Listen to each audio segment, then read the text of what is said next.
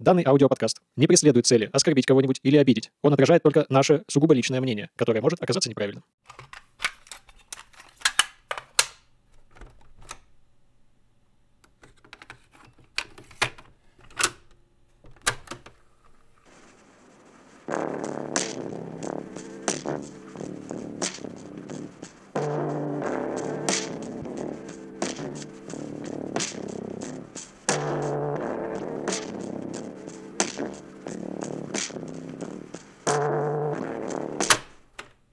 Слушать можно? Слушать можно. Всем привет. Привет, привет. Привет, наши слушать можно ли? Я теперь всегда так буду их называть. Если они не против. Вы не против. С вами подкаст «Слушать можно». Я Костя. Я Олеся. И сегодня снова мы будем показывать вам музыку, свою любимую, делиться ей, обсуждать ее и так далее. И сегодня у нас необычный выпуск, а пятый юбилейный. А пята. Не, пята. Пятый юбилейный выпуск. И как вы заметили, я обычно рассказываю вам про русскоязычные группы, а Кость про какие-то иностранные. И сегодня, в честь этого юбилейного выпуска, мы решили поменяться. И я расскажу про свою любимую группу, которая поет на немецком языке, а Костя... А Костя расскажет про исполнителя, который поет на русском языке. Пел. Пел. К выпуску. К выпуску. Олеся, Да. как, по-твоему, звучит русский север? Ох, ну это такой заунывный ветер, что-то грустное, печальное, тоскливое. Так и есть. Русский север звучит вот так. Девочки гонят в Петербурге, мне нужен город Моряков и рыбаков, там где стужа холод Лучше душная любовь и поглубже в короб Пидорков это же просто ебучий хоррор А перегруженный Роланд этой зимы еще звучит И мы все так же ебашим хором Я и мои хоуми Эльку Ницца Ворон Я кричу, я не слаженно в торе Это север, суки Какой у него пронзительный, приятный голос. Сегодня я рассказываю, наверное, о своем любимом исполнителе на русском языке, но начну с новости, которая уже не новость. 29 декабря 2022 года умер Андрей Грицков, также известный как Андрей Райконин, Андрей Пизда и, конечно же, эхо прокуренных подъездов, ЭПП. Это легендарная личность для русского абстрактного хип-хопа, для экспериментального хип-хопа, вообще для всей рэп-игры. И я, если честно, когда узнал, был в шоке. И как будто бы до сих пор это не принял и не осознал. И этот выпуск, это, видимо, будет попытка это принять. Я на самом деле знала о его существовании, но никогда не слушала, потому что мне не очень интересно было. Но почему-то вот известие о его кончине очень на меня тоже повлияло. Я об этом узнала 31 декабря и как-то так расстроилась. Все еще расстроенная хожу, если честно. У нас сегодня, правда, выпуск, когда мы прям поменялись, потому что начну я свой рассказ с того, как я познакомился с этой музыкой. Это было в 2013 году, я тогда заканчивал 11 класс, и у меня был друг, про которого я точно знал, что у него очень хороший музыкальный вкус. И ВКонтакте он разместил пост с кучей каких-то песенок. Это как раз было «Эхо прикуренных подъездов». Я на тот момент вообще не слушал хип-хоп, я слушал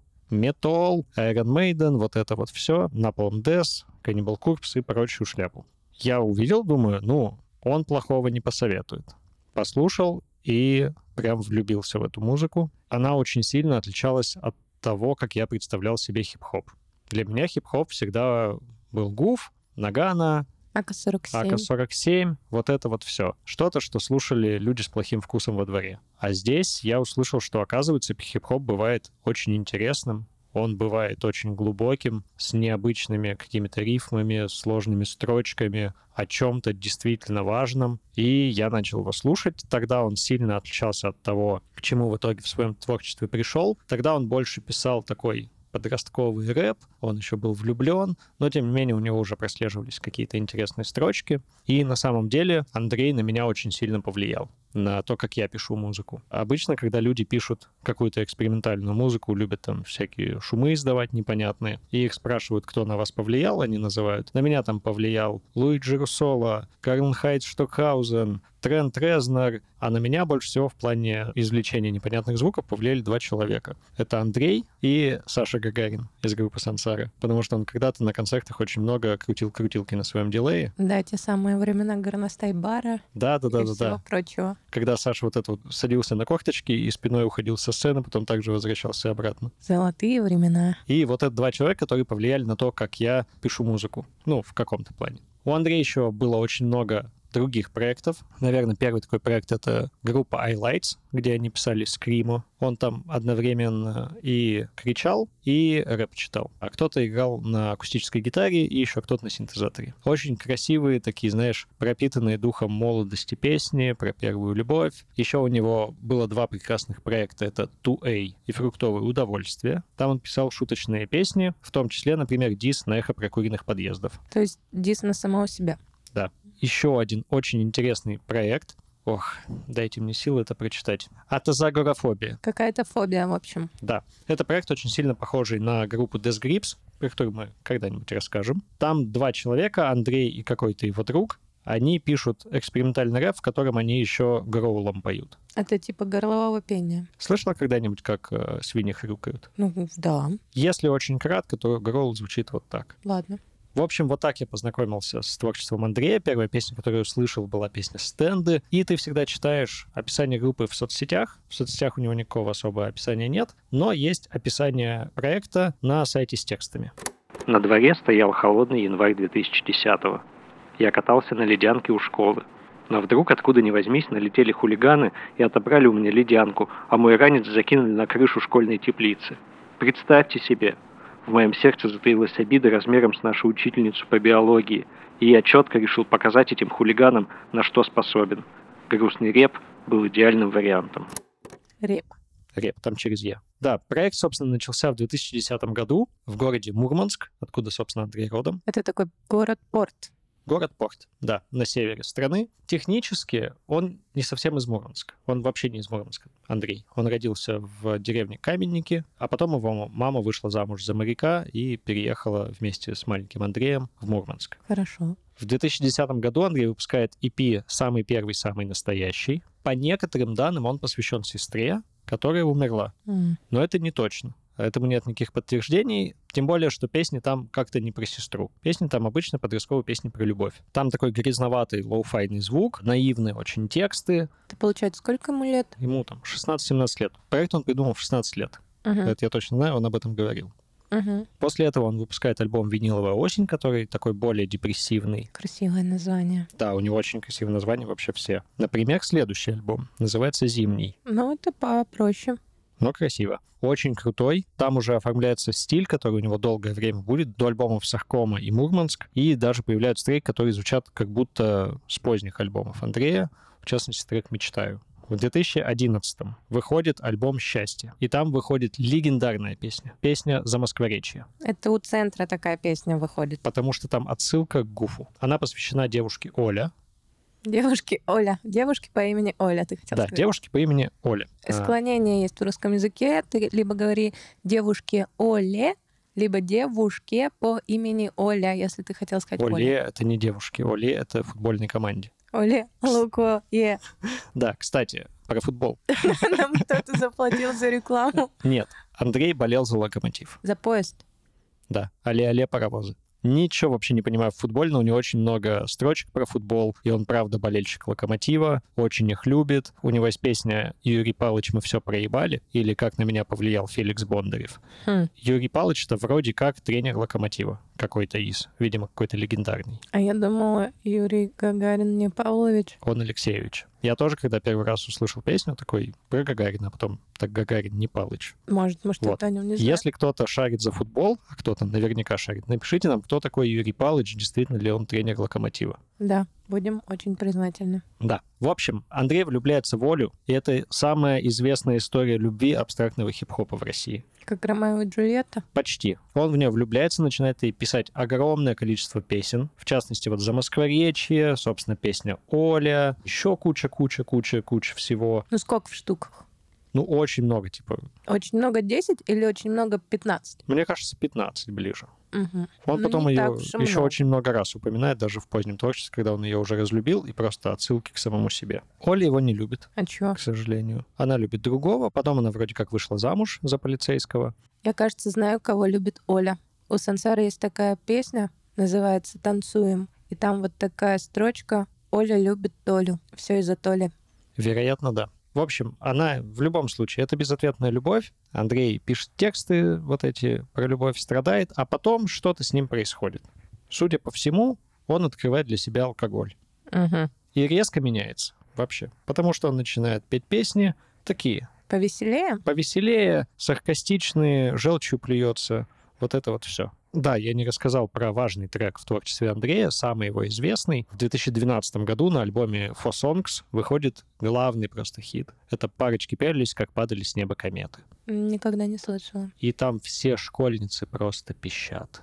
Он для школьниц писал В музыку. тот момент получилось, что да. Угу. Ну, блин, кто еще может слушать рэп про любовь безответную? Ты прав. И очень быстро после этого, видимо, с ним вот происходит эта перемена, потому что он начинает себя же старого хейтить. В частности, эту песню. Опять на себя дисы выпускает. Почти. В этой песне есть самая главная строка. Может быть, ты все-таки попялишься на них со мной. Ну, на комету, в смысле. Ну, я поняла. Он выпускает буквально тут же трек «Парочки пялись, как я шел нажратый в корягу», Хм. где он поет ту же самую строчку, только как будто он очень пьян. Типа, ну ты все-таки попялишься на них со мной. Но это не выглядит, как будто он Ну, пьяный. я так показал. Потом Там най- выглядит, найдете, да? послушайте. Да, Мы это добавим бонус-треком к нашему плейлисту. Или Да. не добавим? добавим. Нет, Добавим? не добавим. Не добавим, потому что его нету на стриминговых э, сервисах. Только Сами ВКонтакте. найдете тогда. Да. Но ВКонтакте Название вам скину. напишем, да. Дальше. Выпускает День космонавтики. День космонавтики — это праздник, чего он его выпускает? Он на День космонавтики выпускает трек. Мгм. Это очень, кстати, кинематографичный трек, где он описывает, как бы выглядел клип на эту песню. Интересно. И описывает так, что ты видишь клип, но заканчивается там, собственно, той же самой фразой, ну, переделанной. Может, мы все-таки попялимся с тобой в пердак. Ужас. Ужас. Потому что Андрей такой, я хочу, больше не хочу себя ассоциировать с песнями про любовь, вот это вот все, сопли, слюни, я буду писать нормальную музыку. И начинает. Меня не отпускает пока эта мысль про то, что, ну вот, у тебя в голове, да, возникает клип. Просто я знаю так много вот этих клипов, очень смешных, когда тебе показывают именно то, что поется в тексте. Там, например, вот я выхожу из такси, и кто-то вот тупо выходит из такси. Ну вот зачем снимать такие клипы? Да, да, да, да, да, да. Или там скрипка, и скрипка начинает еще играть. Да. Вот это. И ее еще показывают. Это прям Обязательно. комбо. Это для людей, которые, которым надо пять раз объяснять что-то, знаешь, есть такие. Вот для таких людей создают такие клипы, которым ты один раз сказал, а они не поняли. Движемся дальше. Я, если вы заметили, не показываю до сих пор музыку. Конечно, это сознательно. Наберитесь терпения, потому что у нас всего пять песен, и ради того, чтобы показать вам лучшие работы, придется немножко подождать. Еще он ворует биты. Ну, мне кажется, многие в начале карьеры воруют биты. Да, А вы где ты их еще возьмешь-то? напишешь, А вот не все умеют писать. научись. Ладно, я не осуждаю Андрея за то, что он воровал биты. В конце концов, он прежде всего был поэт. Это вот, кстати, к вопросу о текстах в песнях. Первое время я не воспринимал Андрея как музыканта. Я его слушал примерно так же, как я читаю поэзию. Мгм. Вот. Я в то же время слушал Андрея, Артема Моргунова, это поэт без усов, который потом станет другом Андрея. В общем, я слушал поэзию, просто в аудиоформате. Есть таких поэтов, знают только Пинженина. Ну, он такой, мне кажется, самый старый из них. Старый? Ну, он же, сколько ему лет? Я не знаю. Я думала, средненько. Ну, этим вот просто как нам. Ну ладно. Потом выходит альбом «Мурманск» с великолепнейшей обложкой. Что там нарисовано? Там э, заснеженная трасса, какие-то машины едут, прям пурга, ничего не видно, как будто реально в Мурманск едешь. Вот так выглядит. Прикольно. Мне такое очень нравится. И там выходит просто песня моей молодости. Песня твоей мечты. Вот это песня юности, знаешь, когда тебе 18 лет. Там выходит песня Честерфилд. Курить здоровью вредить. Курить это плохо. И я оттуда прям процитирую, потому что это такая грустная песня, и она не то что грустная, это, знаешь, это вот такая ностальгия с примесью чего-то светлого и одновременно грустного. В общем, невероятные чувства у меня вызывает эта песня. Я ее тоже прикреплю в дополнительные треки обязательно. В нашем телеграм-канале.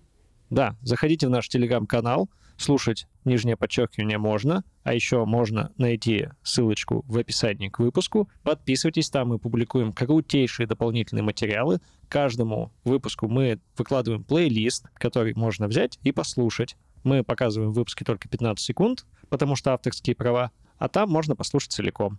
В общем, заходите, а еще там можно поболтать, кстати. Да, заходите, будем общаться. Да, заходите. Смотрите, А не просто заходите и подписывайтесь. заходите. Короче, смотрите, сейчас instructions. Открывайте описание к выпуску, нажимаете на ссылочку, подписывайтесь на канал, копируйте эту ссылочку, отправляйте 10 друзьям. Если не отправите, у вас жопа отвалится. И все. И нужно, чтобы еще они тоже подписались. А Ну то да, жопа конечно. отвалится. Да. И говорите им, что если они не отправят 10 друзьям, то у них жопа отвалится. Да, вот. Все, инфосотка. Вот так вот. Все это делать нужно, конечно же, через ICQ. Да, в общем, трек Честерфилд. И мы не сразу поймем, что назад все мосты обвалились и бревнами торчат в глазах. Взять бы с кедами рюкзак и, как раньше, по футбольному полю круги нарезать. И в царство Фомиком Нес, там, когда Нидерланды охраняли Вандерсар и Стам, из ста тысяч магистралей выбирай ту, что ведет туда, где в навесного двор на двор играли. Красиво, конечно, но я половину слов не поняла. Да, тебе, наверное, непонятны следующие слова. Famicom NES. Да, Тут все очень просто. Знаешь такую компанию Nintendo? знаю. NES — это Nintendo Entertainment System. Система развлечений Nintendo. М, А Famicom — это Family Computer. Это название того же самого, просто для другого региона, для Японии. Интересно, сложно. Зачем так сложно? Почему сложно? Ладно. А Вандерсар и Стам — это два каких-то голландских футболиста. Господа, которые шарят в футболе, напишите нам в комментарии, кто это такие. Потому что мы в футболе не шарим. Ваш выход.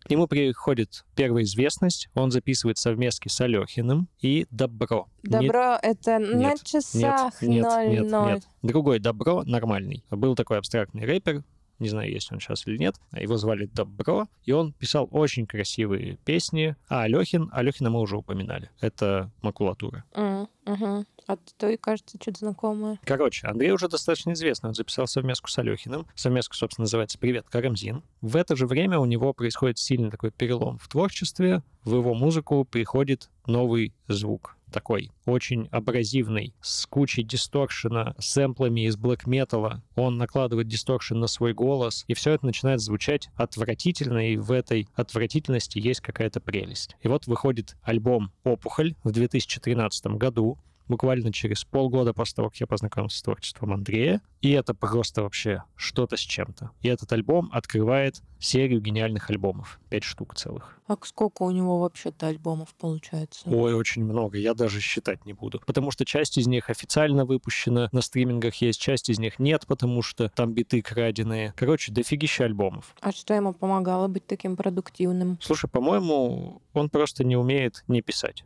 Я как-то смотрел с ним интервью, и он там говорил, что... Ну, вообще просто все время то и делал, что придумывал тексты. Типа работ... он работал барменом потом, уже позже. И он работает, придумывает тексты. Работает, придумывает тексты. Идет по улице, придумывает тексты. Едет в автобусе, придумывает тексты. Какает, придумывает тексты. Кушает, придумывает тексты. Вообще все время. Ну, значит, это реально было призвание. И, наконец-то, мы пришли к тому моменту, когда мы будем слушать музыку. Ура! Да. Наконец-то! Собственно, с альбома «Опухоль». Так-то очень мрачное название. Там еще обложка такая же. Покажи. Но это не мрачно, это странное. Но это просто какой-то глич. Мне нравится глич. А там что, собака какая-то, Там человек какой-то? Плачущая женщина на коленях на фоне полуразрушенных пятиэтажек. Да? А я подумала, обычные.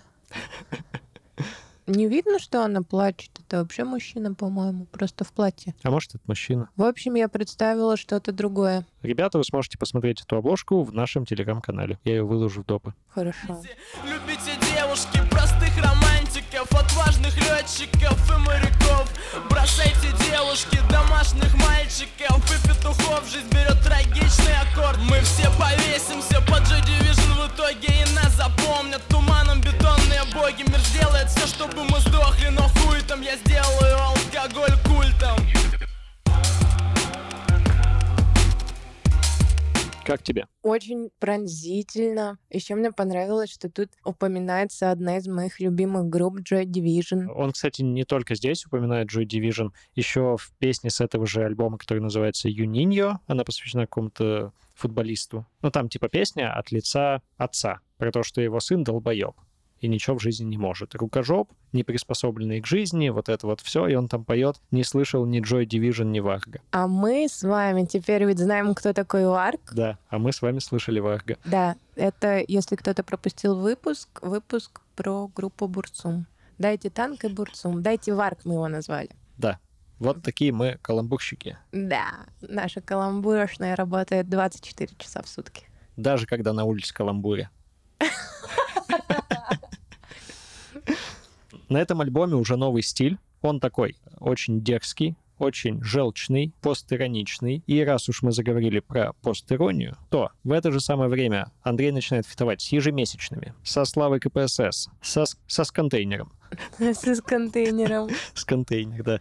Контейнер — это Паш Техник, Да, с контейнером, отдельно с Пашей Техником, с Сашей Скулом из э, группы Бухенвальд Флава. В общем, со всем вот этим вот постироничным товариществом. Прикольно. Постироничное товарищество. Мне очень нравится Слава КПСС, как вы могли уже, наверное, понять. Очень нравится группа ежемесячные. Контейнер мне нравится меньше, но я пробовала слушать. Но нет, не получается. В общем, он начинает фитовать с вот этим всем постграничным товариществом. В частности, у Славы КПСС это песня «Вейп, вейп, вейп». Это, кстати, самая первая песня, которую я услышала у Славы КПСС. И такая, что за дерьмо? Да. Кто это слушает? Я люблю вейп, но вы что там все конченые? Вот так вот я думала. Да, Как же общем, я ошибалась. Очень хорошая песня. А там разве вот Андрей? Я что-то во-первых, там, не кого только нет. Там Я типа уже плохо помню совместно с песню. 20 людьми. Но да, там есть пакт ЭПП. Хороший, Надо кстати. переслушать. Потом, после альбома «Опухоль», выходит альбом «РФ Doom». РФ Дум, типа Российская Федерация Дум. Да? Нет? Doom, да, это грусть, что такое мрачное, в общем, многозначное слово, но вообще это амаш на Амаш. амаш. Вот нихуя себе, да? Библиотек чешу. Вот, амаш на проект Увечье, на альбом «Роспечаль». Распечать. «Роспечаль». А, печаль, типа. Да. Все поняла. У них это игра слов, а у Андрея амаш на игру слов. Он там цитирует очень много всяких песен, сэмплирует, и в основном это песни из 90-х, из его детства, ну и нашего детства. 90-е, Морская нулевые. черепашка по имени Наташа. На самом деле почти, почти. Он еще выпускает этот альбом на кассетах. Прикольно. Вот, очень классный альбом. Он реально одновременно очень мрачный и очень какой-то ностальгический. Вообще альбом, вот если его так описать одним предложением, это альбом про счастливое детство на фоне безнадеги. Это где-то ты прочел или ты сам это придумал? Это я сам придумал. Красиво. Потому что, когда вокруг происходит какой-то ужас 90-х, а ты ребенок, тебе все равно в кайф. Ты смотришь телепузиков по утрам. Да, да, да, да. В частности, он там цитирует песню «Солнышко в руках». Клевая песня. Да, он ее там переделывает. И про что может петь ребенок 90-х? Про, не знаю, какие-нибудь вкусняшки, шоколадки. Почти. Вот про что поют дети 90-х. Где-то над землей мы парим с тобой через акт. Винозавром стал бульбазавр. Джиглипов укроет нас своей сладкой песней. Про покемонов! Да, целая песня, посвященная покемонам. Я все еще люблю покемонов.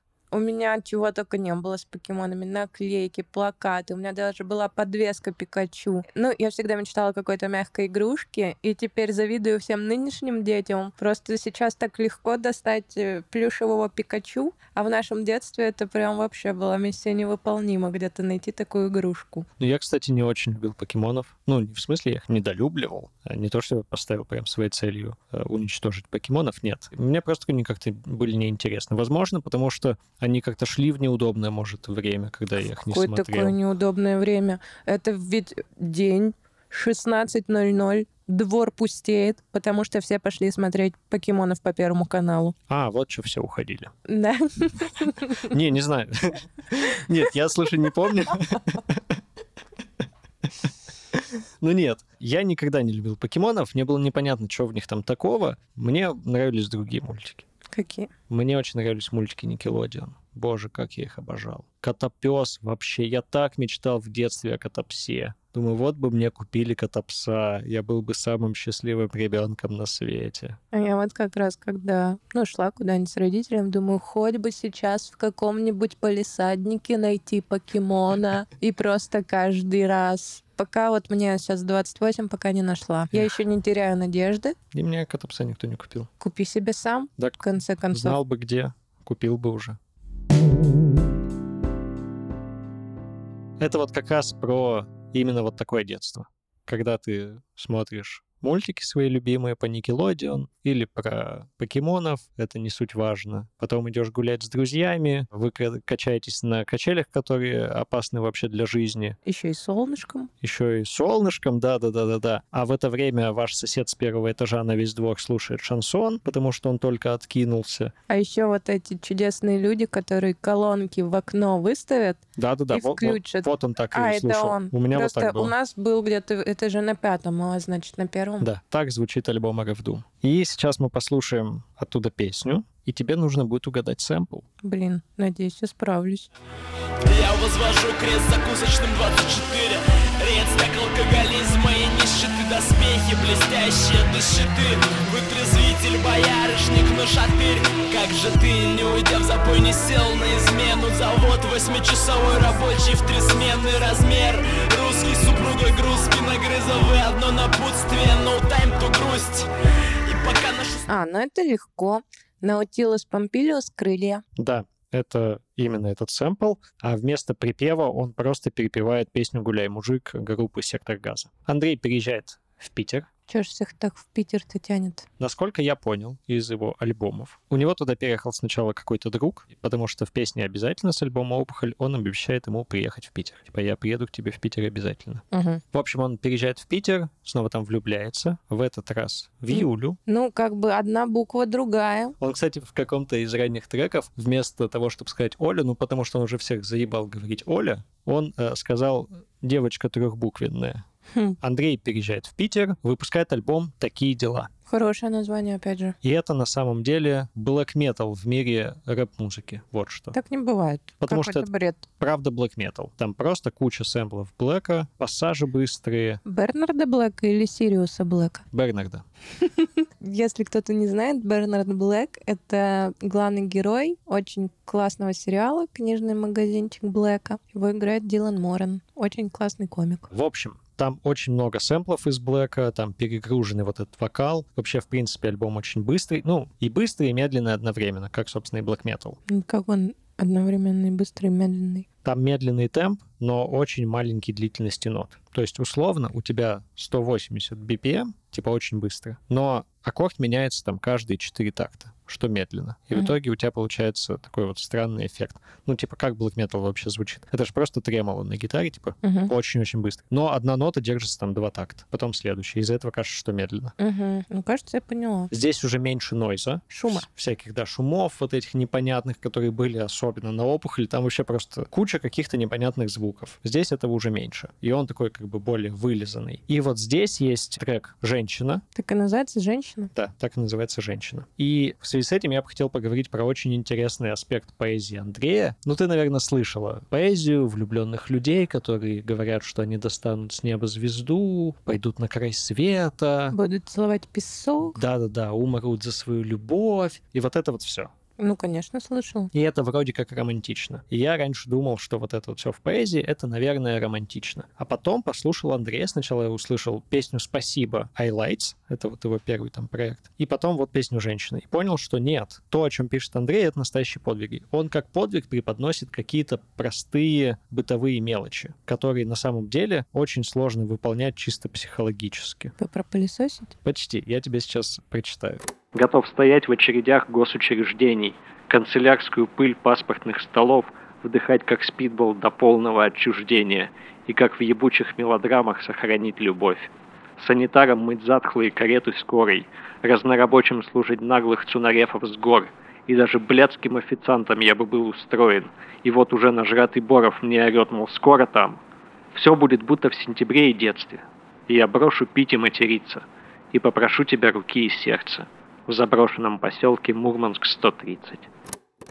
Ну вот про госучреждения и очереди вообще мне очень понравилось. Очень круто. Да, мне прям это в душу как-то западает, потому что если ты обещаешь любимому человеку достать с неба звезду, то ты пиздобол. Во-первых. Во-вторых, это может сделать кто угодно. А вот отстоять очередь в поликлинике за любимого человека — это подвиг. Да. Я так считаю. У него вот в треке, собственно, «Спасибо», «Highlights», там что-то вроде «Готов жить на 3000 в месяц в гнилой коммуналке, зная, что эту зарплату тебе приношу». Трогательно. Да.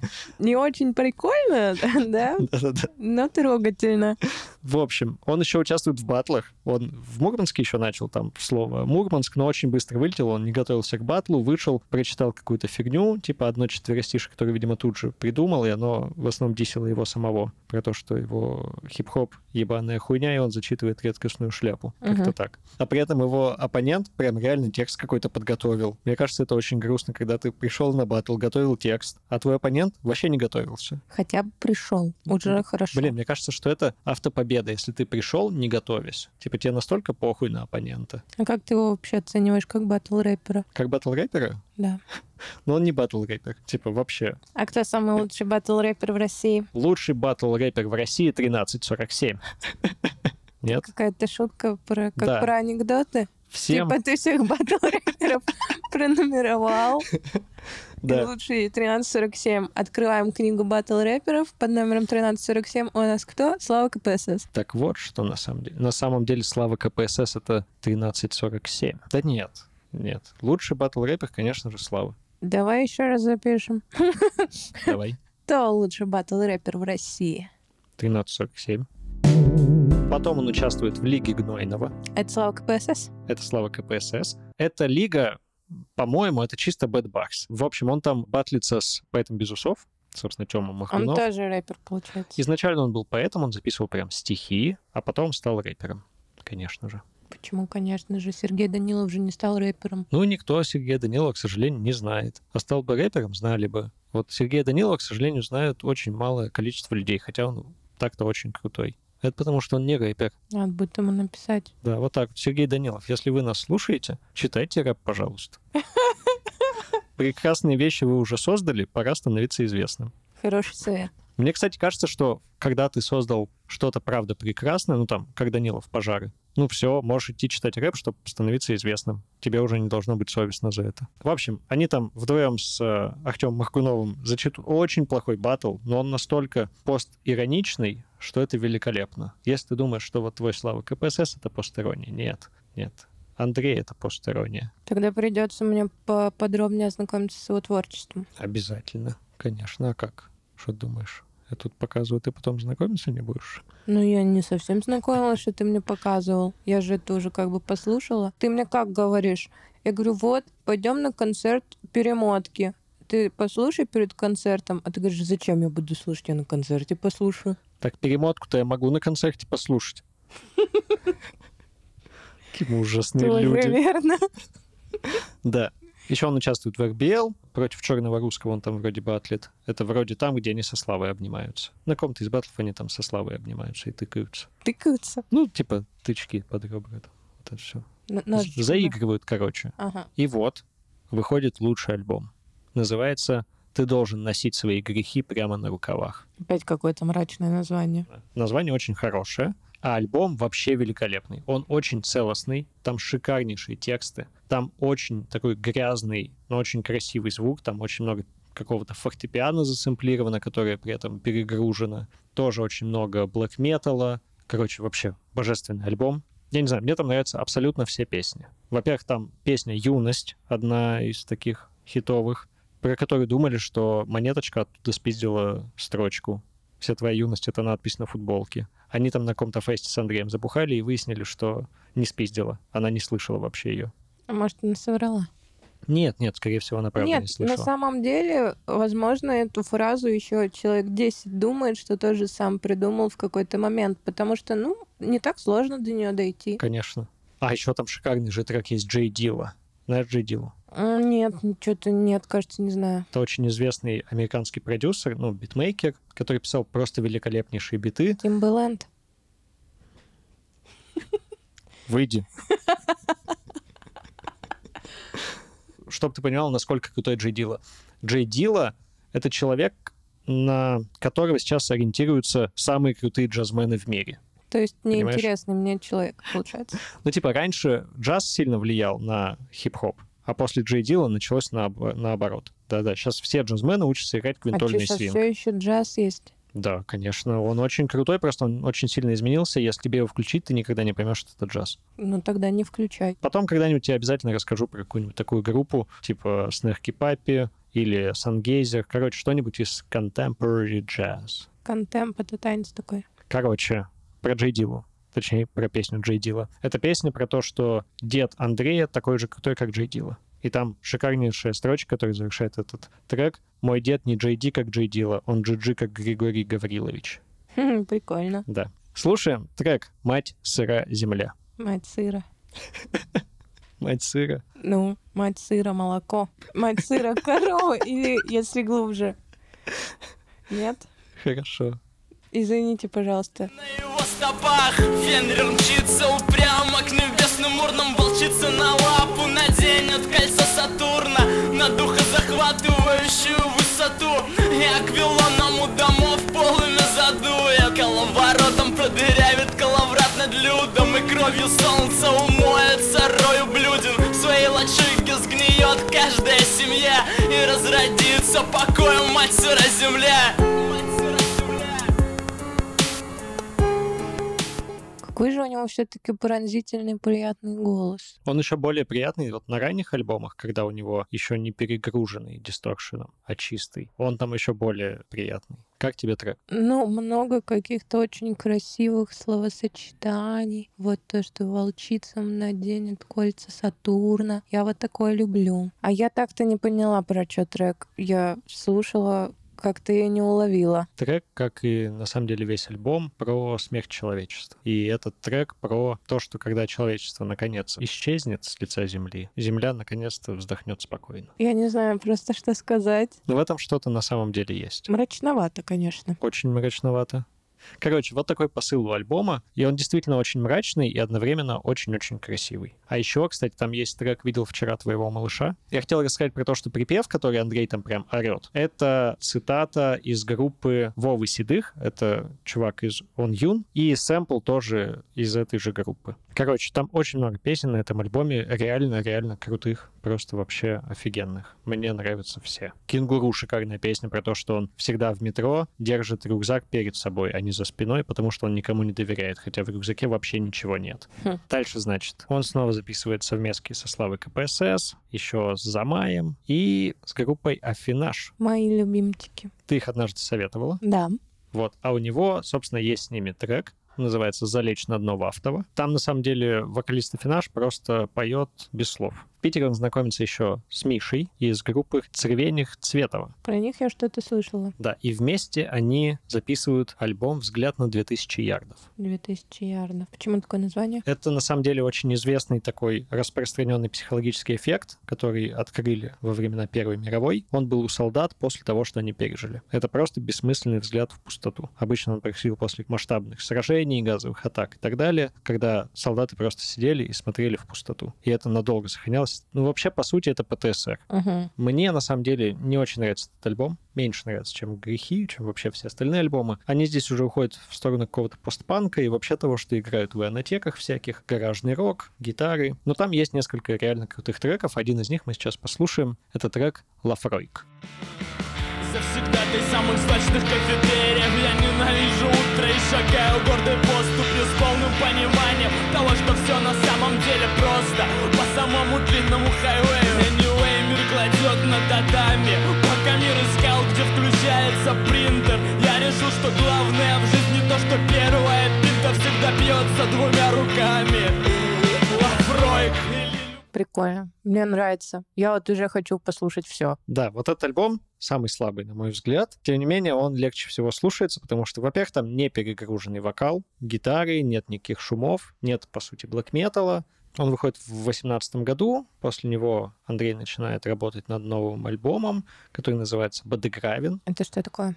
Бодегравин — это город. На самом деле такой город действительно есть. Но в альбоме это выдуманный город, в который пытаются сбежать двое влюбленных от событий, которые от них не зависят.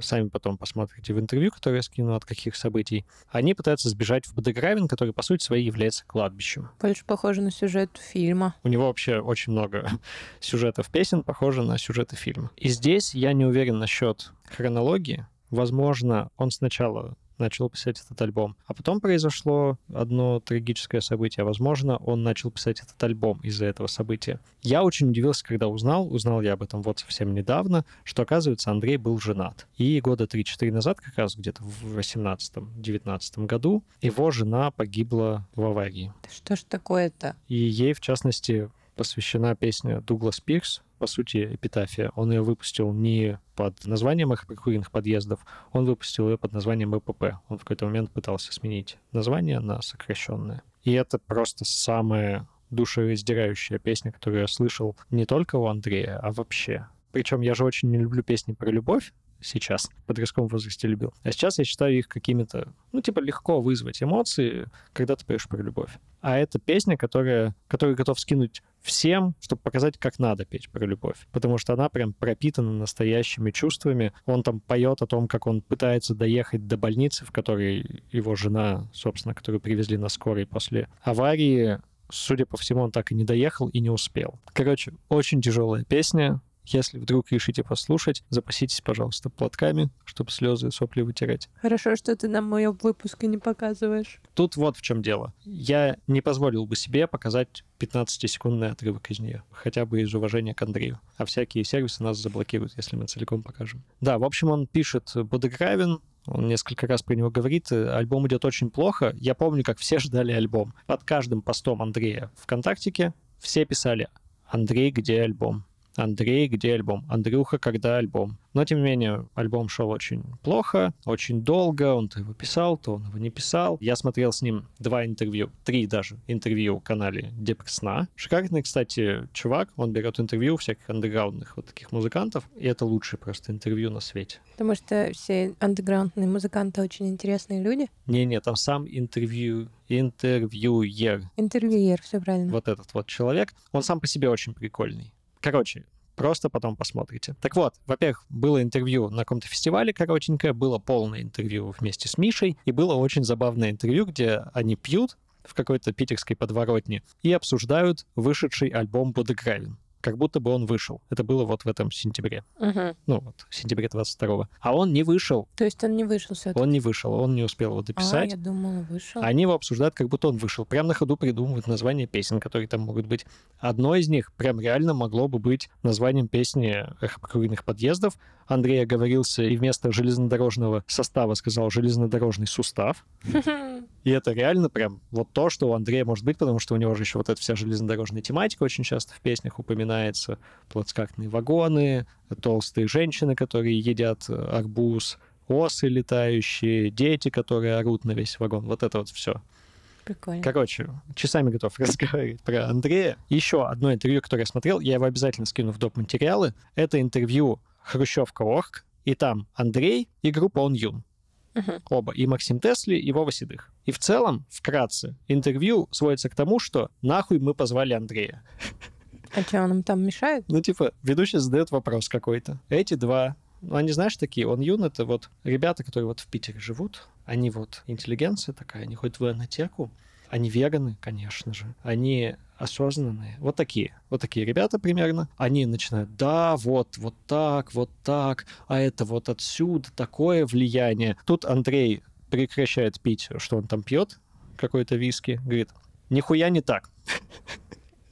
И просто портит им весь ответ. Просто руинит все. Они такие, Андрей, нахуя мы тебя позвали? Ну вот нормально бы без тебя посидели. Но он очень классный, его на самом деле все любили, это, конечно же, они прикалывались. Он очень, на самом деле, был дружелюбный, смешной, шутки вечно шутил вообще все время. Несмотря на то, какие у него песни, казалось бы, что он в вечной депрессии, тем не менее, он реально был очень веселым человеком, с очень крутым чувством юмора. Как я знаю, что у него крутое чувство юмора, что он приятный человек. Как? Почему? Мы Что? с ним немножечко были знакомы. Да ладно. Не считая того, что я вообще считаю его другом, потому что его творчество развивалось примерно так же, как развивалась моя личность. То есть он рос примерно в то же самое время, и у нас примерно одинаково менялись мысли. Поэтому в его творчестве отражалось то, что я думал в тот момент. Кроме этого, мы с ним немножко знакомы лично. Во-первых, я когда-то делал биты, делал пару битов чуваку из Мурманска. Мгм. Они с Андреем жили в соседних дворах. И вот как-то мы с ним по скайпу созвонились, С Андреем. с э, вот этим чуваком. Мгм. А у него дома Андрей. Ничего себе. Я такой, о, Андрюха. Он такой, здорово. Вот так мы с ним познакомились. Круто. Чокнулись по скайпу, и все. А еще как-то раз я ему писал, говорю, привет, давай я сделаю очень плохой битос, а ты на него очень хуево зачитаешь. И он мне ответил, а кто ты в рэп-игре? Я говорю, как и ты, никто. И он такой, заебись, давай. Так, и чё, я не поняла, где трек? А потом что-то как-то туда-сюда и не записали. До сих пор расстраиваюсь. Жалко, конечно. В общем, вот такой вот Андрей. У него реально сформировался очень крутой стиль. Он сильно отличался от всего другого андеграунд-рэпа. Сам Андрей это называл депрессивно-суицидальный хип-хоп по аналогии с депрессивно-суицидальным блэк-металом. Он реально очень сильно повлиял на хип-хоп-культуру. Возможно, все знают рэпера Хаски. Не знаю, так это или нет, но я считаю, что Хаски спиздил свой стиль у Андрея, потому что примерно когда Андрей начал становиться известным, Хаски поменял свой стиль с обычного пацанского рэпчика на то, что он делает сейчас. Не хочу быть красивым, не хочу быть богатым, это он? Это он, да. Мгм. А это когда он уже поменял стиль или еще не поменял? Когда уже поменял. Мгм. В целом Андрей почему-то был не очень известен, хотя реально очень повлиял на все. То есть он фитовал со всеми. Со Славой КПСС, с Замаем, с Афинажем, которые так-то тоже достаточно известные, с контейнером. Господи, с кем он там только не фитовал. С макулатурой. И их все знают, а Андрея как-то не настолько. Вот. Мне лично из этого очень грустно. Но, возможно, я вот что думаю. Обычно людям нравится какая-то простая восприятие музыка, а музыка Андрея все-таки сложноватая для восприятия, и она для умных. Вот так я себя успокаиваю. Кто знал Андрея и группу «Эхо прокуренных подъездов» до этого выпуска, обязательно пишите в комментариях. Да, да. И пишите, Костя ваш, успокоился. пишите вашу любимую песню или любимую строчку. В декабре 22 года Андрей написал, что он приболел, и поэтому пара концертов его переносится, а потом перестал выходить на связь. Его друзья размещали там всякие сторимсы, вот это все, типа, ребят, может, кто-то знает, где Андрей, он нам не отвечает, квартиру вскрывать отказываются, потому что там то ли нет оснований, ну, короче, вот эти вот какие-то причины. Никто с ним не мог связаться. В итоге 31 декабря квартиру, наконец, взломали, и Андрея нашли мертвым. В заключении сказано, что он умер от остановки сердца, с чем, судя по всему, его близкие не очень согласны, потому что, ну, типа, Новый год, никому вообще не хочется работой заниматься, реально что-то делать. И, видимо, написали то, что было проще всего. Ему было 29 лет, и я, когда узнал, у меня реально было ощущение, что я потерял своего близкого друга. Потому что я слушаю его, получается, 10 лет, и 10 лет я наблюдал, как его творчество меняется в унисон моим мыслям, и это было правда тяжело осознавать, что, типа, я не увижу новый альбом, в котором снова услышу, а что я на самом деле думаю внутри себя. Как-то так. На этом моя часть выпуска заканчивается. Спасибо Андрею за все, что он сделал. Да. Я снова тут сижу в слезах. Пообещай мне, пожалуйста, что когда-нибудь ты подготовишь для нас веселую историю. Я когда-нибудь подготовлю выпуск без истории, вот что. Хорошо. Очень мощная история. Опять мне долго-долго ее переваривать. Ох, не представляю на самом деле, сколько эмоциональных сил у тебя отняла подготовка к этому выпуску. Но у меня на самом деле тоже много времени и сил ушло на подготовку, потому что я сегодня вам расскажу про группу, которая поет на немецком языке. Они довольно малоизвестны, и поэтому вся информация, которая про них есть в сети, в основном на немецком языке. Это не Вадатан? Нет, почему? Нет, это Паник? ты пытаешься меня обмануть. Я знаю, что Невада Тан и Паник, и Паник, не знаю, это одна и та же группа. Они просто меняли название. М, Да? Не получилось тебя подловить. Да, я тоже жила в то время. В какое? В то. Ну, когда вот они были популярны, их плакаты печатали в журналах. В Браво В Браво. и все звезды. Да. На других я и не помню журналов. Все, вернемся к истории. Группа малоизвестная, но мне очень хотелось про них рассказать, К сожалению, они пока и на родине еще не особо известны. Вот некоторые цифры. В известной соцсети с фотографиями у них почти пять с половиной тысяч подписчиков. На Ютубе почти три тысячи подписчиков. А вот в русском фанатском сообществе ВКонтакте у них всего 8 подписчиков. Почти? Нет, тут целых 8. Хорошо. Они на самом деле такие жизнерадостные, такие классные парни, что вот у меня нет сомнений, что еще чуть-чуть, и они покорят весь мир. Так что радуйтесь, вы вот сейчас их узнаете. А потом будете злиться. Почему? Ну, знаешь, это когда есть какая-то популярная группа, она стала популярной не очень давно, а ты ее слушаешь давно. И теперь ты как будто бы слушаешь какую-то херню, которую слушают все. А ты их слушал, когда это еще не было мейнстримом, а когда они реально хорошие были. Не знаю, у меня никогда не было таких чувств и обид. Мне, наоборот, прикольно, что типа вот, а я вот с ними с самого начала. И, собственно, группа называется «Пудель дамы». Перейдем к описанию. Или в данном случае «Band Info». Оно было на немецком. Я немецкий не то чтобы очень знаю, пользовалась переводчиком и даже попросила помощи консультанта по ну, моей подруге, которая, в принципе, знает немецкий язык. Ну, что получилось, то получилось. Строго не судите. Тут не слово в слово, а просто чтобы передать общий вайб. Поскольку Дженни Хат Бок, это я перевела, типа, Дженни готова к этому или Дженни этого хочет казалось слишком грязным для названия группы. Ну, то есть это типа название они такое хотели, вы поняли? Мгм. Четверо визионеров, провидцев-мечтателей назвали себя пудель-дамы. Но, если честно, на самом деле, да, я не знаю, как это переводится. Ну, скорее всего, дама-пудель. Леди Пудель. А с эстонского это вообще почему-то переводится «давайте бутылку». Не знаю почему и не знаю, зачем вам этот факт. Другой причиной выбора названия может быть высокий уровень элегантности участников группы. У четверых парней из Гамбурга и Любека, это города на севере Германии, собравшихся вокруг чрезвычайно успешного актера Йонаса Нея, есть одна миссия — привнести в мир непревзойденную свежесть. Их песни «От разбитых сердец» до «Fake News». А, Ну, в оригинале было написано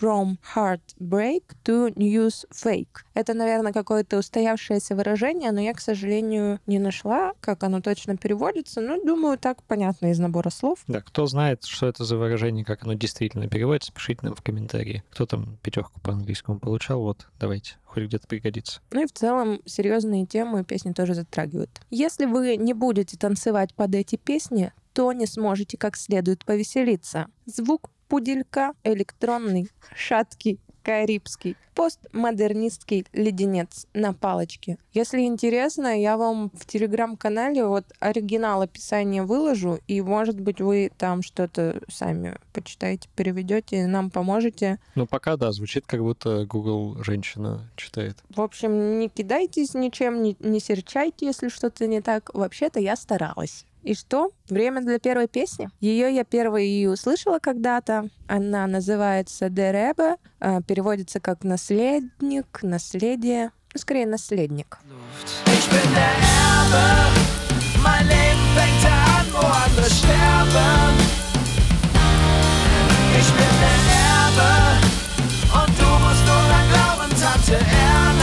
А ты же сказал, что это не Невада там, Это не Невада Тан. а похоже. Ну, вообще не похоже, по-моему. Очень похоже. Ты брешешь. Там еще такой клип дикий, что я просто сразу влюбилась. Они там в костюмах каких-то криповых животных. Ну, то они очень элегантные, в пиджаках, в жилетках, в рубашках. То зебра, поросенок, пес, леопард.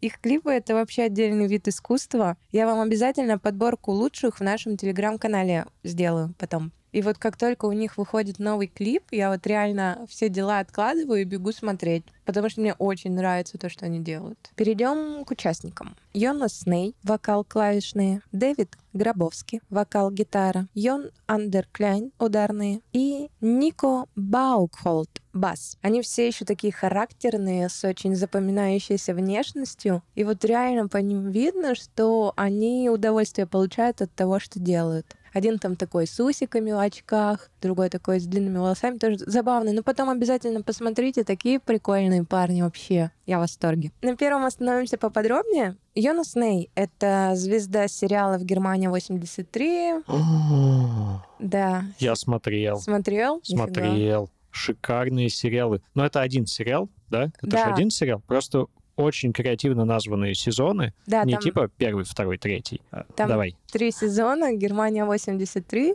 Германия 86 и Германия 89. Как можно догадаться, это просто вот происходят события вот в эти года. Да, и вообще великолепный сериал там. ГДР, ФРГ, Давай, шпионы, это- штази. Это моя часть, давай я расскажу. А, В общем, он там играет главного героя Мартина Рауха, шпиона с позывным «Калибри». Он сам из ГДР, а его вербуют агенты Штази и отправляют в ФРГ, э, где он должен всякую разную информацию раздобыть. Ну, очень просто интересный сериал. А я вообще почему-то люблю всю вот эту тему с ФРГ и ГДР. И еще, кстати, вы могли видеть Йонаса в фильме «Уроки фарси». Но у него там очень небольшая роль, но такая довольно ключевая. Если не смотрели этот фильм, посмотрите, он классный. Вот такую еще смешную фразу нашла в интернете которая, Она связана с э, Пудельдама. да, связана напрямую, она про Йонаса. Запоминающийся молодой человек с интересным шрамом над левым глазом. Я на самом деле думала, что это не шрам, а что, ну, просто некая симметрия лица, ну, типа, что у него брови разные. Это на самом деле ему, ну, какой-то шарм придает. Мне он кажется красивым. А вот я узнала, да, что это реально шрам, который он получил в результате автомобильной аварии. Ничего себе. Йонас Ней родился в Любеке в 1990 году, 20 сентября. Это почти через год после падения Берлинской стены и за несколько дней до воссоединения, собственно, Германии. Это минутка развития. Будучи активным мальчиком, он редко смотрел телевизор, предпочитая проводить свободное время, увлекаясь спортом и музыкой. Играл в оркестре, интересовался театром и даже играл в немецком детском сериале. А вот после окончания школы он уже сыграл главную роль в телевизионном фильме. Фильм назывался «Домашнее видео». Это драма о мальчике-подростке, над которым издевались его одноклассники, которые поделились видео, на котором он мастурбирует. Про Дзюбу? Не уверена, нет, года другие. Так что нет, точно нет. Фильм даже удостоился премии за лучший телевизионный фильм. Потом у Йонаса было еще несколько главных ролей, ну тоже в телефильмах. То следователь, то сын шизофреника, ну такие интересные. А еще ему всегда нравилось озвучивание фильмов. Вот именно написание музыки к ним. Он за этим следил, узнавал разную информацию. В это же время он основал группу Concerned, наверное, так читается, в которой он пел, играл на гитаре и на фортепиано, и, собственно, писал тексты песен. И вот январь 2013 год группа работала над музыкой к фильму «Добрый сосед». Я думаю, это вам ничего не говорит. Но, в общем, они работали над музыкой к фильму. Я такого не знаю фильма. Я тоже не знаю. В общем, все было успешно, и как бы результатом стало формирование новой группы Northern Lights. По-моему, очень красивое Северное название. сияние. Да. И вот в 2014 году у них выходит дебютный альбом Landed. Судя по обложке, состав тот же, что вот сейчас в Пудель Дамы. То есть ребята, блин, почти 10 лет вместе. И послушаем песню Party Pusher. Partymaker, правильно. М, Нет, Party Pusher. Шейкер, шейкер. People,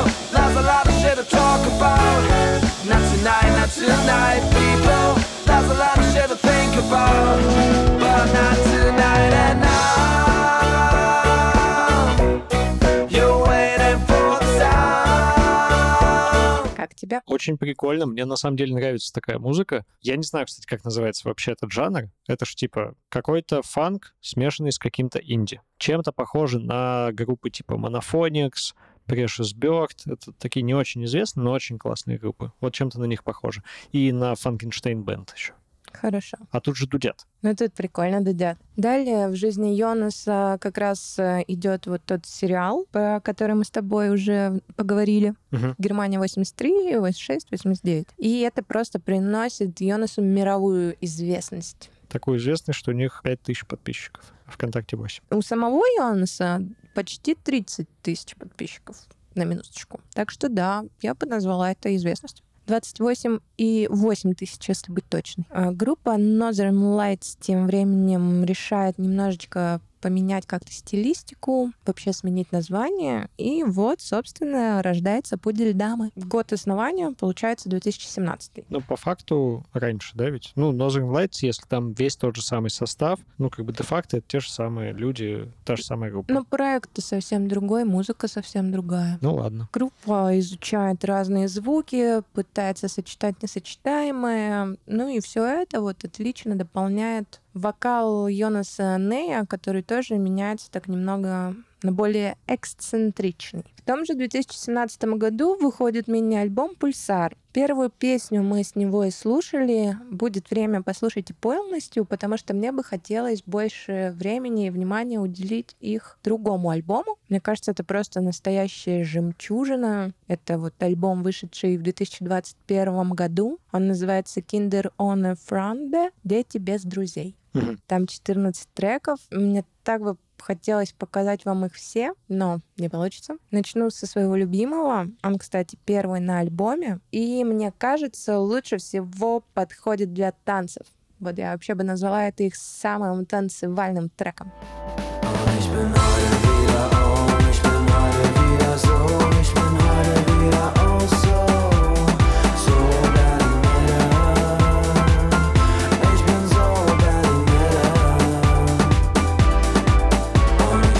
что, ты уже начал двигаться в такт. Я пытался подобрать эпитет, который бы описывал музыку, и я понял, что этот эпитет сексуальный. Ого. Да. И вот как я это понял. Это мне очень сильно напомнило Бальтазар. Помнишь, мы были на концерте Бальтазар? Конечно, помню. Я все помню. Да, мы были на концерте Бальтазар в Москве. Бальтазар очень крутая группа, и у них там есть такой чувак с усами. Вот все думают, что там сексуальный это вот этот накачанный. Нет, сексуальный там чувак с усами. И он точно так же просто поет, как Йонас здесь, вот таким вот голосом. И вот, поэтому мне кажется, что есть какой-то сексуальный вайп у этого всего. Ну, ты на самом деле, мне кажется, так четко прочитал, потому что, ну, я это не слышу в текстах, но в клипах прям куча секса, мне кажется, да. Я, кстати, посмотрела интервью об этой песне. Э, смотрела, кстати, очень интересно, но полностью на немецком, субтитры немецкие. А сейчас, оказывается, ну прямо в браузерах есть такая функция перевода на русский язык. Но я ради прикола чисто нажала, думала, ну там будет какой-нибудь бред ну вот чисто на уровне обычных каких-то переводчиков электронных. А там реально были связанные вещи, прям понятные. Я, я очень удивилась. Ну, прогресс он двигается вперед. Скоро у всех будут нейрочипы, и мы сможем понимать друг друга, независимо от того, на каком языке говорим. Надеюсь, не очень скоро. Я Почему? Я бы очень хотел нейрочип. Ты не хотела нейрочип? Нет. Почему? Зачем? То у тебя сразу все в голове. Я бы хотела, чтобы наоборот прогресс немножечко откатился назад, чтобы у нас не было этих чертовых мобильных телефонов, чертовых социальных сетей, чтобы мы жили в лесу. Ну, вот такой я человечек. И нас съели барсуки, отлично. Или мы съели барсуков. Что сразу так пессимистично? Ты видела барсуков? Ты попробуй съешь барсука. Это вызов? Да, вот в следующий раз, когда пойдешь за грибами, Брось вызов барсуку. Ладно. Странно. Странно. Я на самом деле не буду бросать вызов барсуку. Я что, себе враг? Нет. Вернусь к видео. Вот я посмотрела видео с переводом, и оказалось, что это ироничная история об уставшем парне, у которого есть свой стартап. Там вот такие есть строчки. Я ищу партнера для себя и своего стартапа. После небольшого спада мне нужно немного энергии. Мне не нужен консультант, мне не нужна болтовня, мне не нужен совет какого-то неудачника. Ну вот потому что, как я поняла, в Берлин стекается очень много людей, которые хотят чего-то достичь но не у всех это получается. И тут вот как раз про это, мне кажется, очень жизненная песня, ну и мало кто вообще на такие темы поет. А хотя как они важны. Будто бы да. Я ни разу пока не слышал песню про стартап. Вообще группа вот всегда старается сохранять оттенок легкой иронии и сексуальности, как ты уже успел точно подметить. Следующая песня, которую я тебе покажу, когда ты стояла на моем будильнике. Ты зачем так делаешь? Что делаю? ну, кто в своем, вообще, кто в здравом уме ставит на будильник песню, которую ты и так слушаешь? Это же, ну, просто попрощаться с песней. Почему? Я не начинаю их ненавидеть, я их до сих пор люблю. Вот у меня в последние годы стояло три песни. Слава КПСС планета Капекс. Потом вот, собственно, стояла вот эта песня, которую я тебе покажу. Она называется Security. И сейчас стоит просто моя самая любимая песня в жизни. Это Морриси Every Day is Like Sunday. И я как их любила, так и люблю до сих пор. Слушай, не знаю, у меня стояла на будильнике песня «Сплин» как-то, «Камень», и я теперь не могу ее нормально слушать. Ну, точнее, целиком я могу нормально слушать, но первые секунды у меня реально происходит микростресс, потому что организм такой, блядь, просыпаться опять надо. Я вообще не могу слушать песни, которые на будильник поставил, и которые на звонок поставил, это тоже примерно то же самое. У меня когда-то стояла песня апокалиптики и вокалиста Three Days Grace. Я не помню, как его зовут, но, короче, вот их совместка. И я просто ее возненавидел. Хотя раньше я ее обожал, я поэтому ее поставил. Я еще в какой-то момент, с дурости, поставил на звонок Child in Time группы Deep Purple. Это одна из моих любимейших песен. Вот этот вступительный риф на органе, это просто божественно. И я теперь тоже не могу ее нормально слушать. Меня прям сразу чуть-чуть дергает. Так странно, мне это правда не знакомо. Там еще, кстати, клип классный. И он там просто идет вдоль стены и пританцовывает. Но это так круто выглядит. Включаю песню.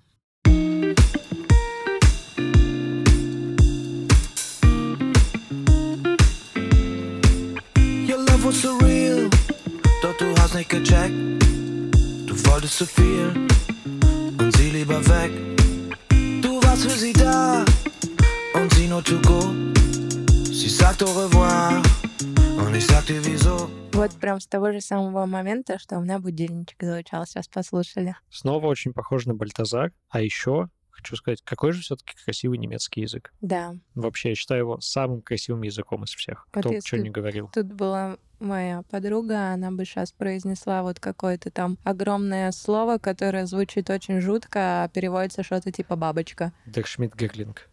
Не знаю, не уверена, но может быть. Дершмидт Герлинг. Ну, нормально так звучит. Я вообще, я обожаю. Просто немецкий — это реально самый красивый язык. Мне тоже он очень нравится. Все почему-то считают, что французский. Почему французский? Но мы однажды стояли в очереди за французами. Так За французским. Нет, мы стояли в очереди в какой-то музей, и там два француза разговаривали. Так то красиво звучит. Не знаю, мне никогда не казался французским. Ну, нормальный, ну, такой какой-то. В нем нет прям реально красоты. Он же еще хитро выебанный какой-то. Самый хитро выебанный язык — это русский. Нет. В русском все читается так, как пишется, по большей части. А во французском видела, как Рено пишется. Да. Вот. И у них все так пишется. У меня на самом деле папа учил в школе французский. Да? Да, я знаю несколько слов. Так. Бон-бон. Не помню, как переводится. Ну, Когда-то знал. Вот. Это конфет, наверное. Или жвачка. Может быть. В сербском вот э, конфеты — это бомбони. Слушай, я вот знала какие-то слова по-французски и забыла, потому что, видимо, это была ненужная информация, и мозг мне ее стер. И в заключение. Для меня это было вообще настоящим открытием. Это я тоже узнала из видео, интервью у них на канале. Я же как-то вот обычно слушаю песни на иностранном языке и вообще не думаю, как они переводятся. А ну, когда готовилась к выпуску, так или иначе, то чтобы в курсе быть, нужно все переводы посмотреть, узнать. Я тебе сейчас включу песню, и мне бы хотелось, чтобы ты предположил, про что она. Ну, может, какие-то там слова знакомые услышишь или что-то такое. А потом я тебе расскажу, про что она. Переведу немножечко. Попробуем? Интересно. Давай.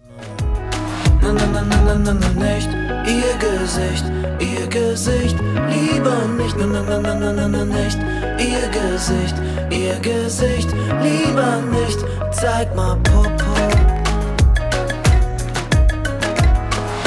Zeig mal Popo.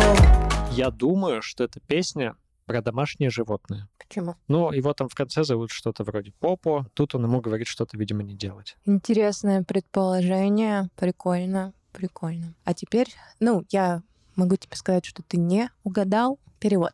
На-на-на-на-на-на-на-на. Так. Ну, давай я сейчас постараюсь это серьезно прочесть, а ты не смейся, хорошо? Постараюсь. На-на-на-на-на-на-на-на. Не ее лицо. Не лицо. Лучше не надо. Не особо. На-на-на-на-на-на-на-на. Не лицо. Нет, не лицо. Лучше не надо. Не особо. Покажи мне попу. Покажи мне попу. Вот. Интересно.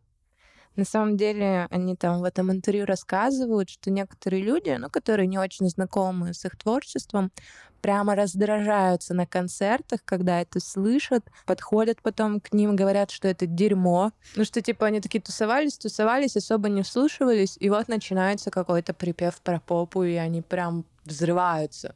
Тем временем весь рэп. Ну, да. А что, подожди, а что в этом такого? Я не знаю, чего там такого. Меня тут больше другое было интересно и другое удивило, что я, в принципе-то, и на русском такое не все особо серьезное слушаю. Ну, таких ребят, которые очень иронично относятся к тому, что делают, там как-то шутят, такие они легкие, поверхностные. И как так, блин, получилось, что я и на другом языке нашла себе то же самое, и это поселилось в моем плейлисте. Ну, потому что музыка-то у них тоже такая немного ироничная и поверхностная. В общем, вот она, сила музыки. Сейчас ребята пишут альбом, ждем выхода в 2023 году. Хорошо. Прикольно, на самом деле, группа, в них есть что-то такое вот легкое прям слушаешь, тебе просто приятно. Да. Я на самом деле долго думала, вставлять эту часть про попу или нет. Вдруг от нас сейчас все отпишутся. Почему? Не знаю. Да, господи, что такого-то? Если кого-то вообще напрягают песни про попу, с вами, ребята, что-то не так. Ну, может быть. Типа, идите, слушайте Славу КПСС, потом не будете удивляться песням про попу. Ну что, перейдем к рекомендациям? Давай, да. Давай по традиции начну я. Я хочу посоветовать вам послушать альбом группы «Быдлоцикл». Он называется «Социализм для самых маленьких». Альбом довольно свежий, он вышел в начале 2023 года. И там прям с первой песни уже просто ух. Песня называется «Первая новая этика» там зайчика тронул харассмент медведика и в целом погубила карьеру медведика новая этика. Отлично. новая О, мне этика. нужен этот альбом. Я не понимаю все эти новые слова. Я не разбираюсь в этой новой этике. Придется слушать, может, там мне объяснят наконец-то. Да, там еще есть песни про toxic community, дзен бычка, паука человека и прочее. В общем, Прекрасно. очень советую и очень хочу, чтобы мы потом это все обсудили еще в комментариях. А быдлоцикл — это же чей-то сайт-проект. Это сайт-проект солиста Финаш Эма Калинина. Только он там, ну, много матерится, пусть будет так. И он там более такой резкий, грубый.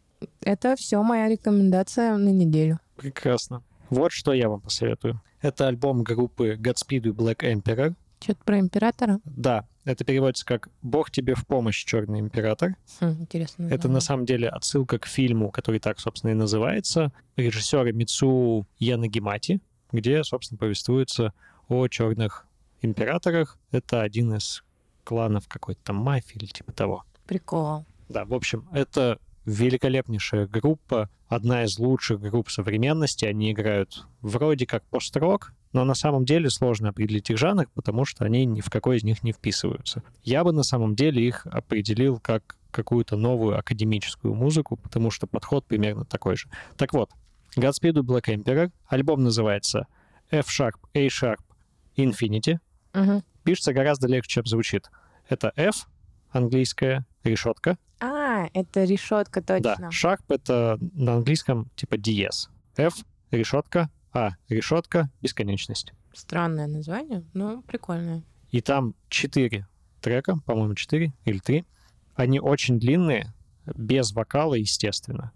Но они очень-очень крутые. Они прям тебя захватывают. Под эту музыку можно идти, и ты идешь как в фильме. Как будто ты знаешь в каком-то скандинавском фильме про детективов. Типа Снеговик. Да, типа «Снеговик» или сериал «Мост», вот что-то такое. И вот ты идешь. Великолепно вообще. Обязательно послушайте, насладитесь этой музыкой. И все остальные альбомы их тоже потом слушайте. Послушаем. Ну что, Будем прощаться. всем спасибо, что нас слушали. Меня зовут Костя. Меня зовут Олеся. Это подкаст «Слушать можно». Не забывайте подписываться там, где вы нас слушаете. А напоминаю, слушать нас можно абсолютно везде. Spotify, Яндекс.Музыка, Google подкасты, Apple подкасты и так далее. Ставьте звездочки, лайки, пишите комментарии, обязательно советуйте друзьям. Это очень важно, это вообще самое главное, что вы можете сделать. Давай сегодня как-нибудь по-новому попрощаемся. У нас же необычный выпуск, юбилейный. Давай ты говори первую часть, а я скажу вторую. Это может будет звучать тупо, если будет тупо, перепишем. До новых Песен. Не, не очень, да. Давай попрощаемся, как обычно, но по юбилейному. По юбилейному. Да, Это как? не знаю, типа просто радостно. Ладно, давай прощаться. Ладно.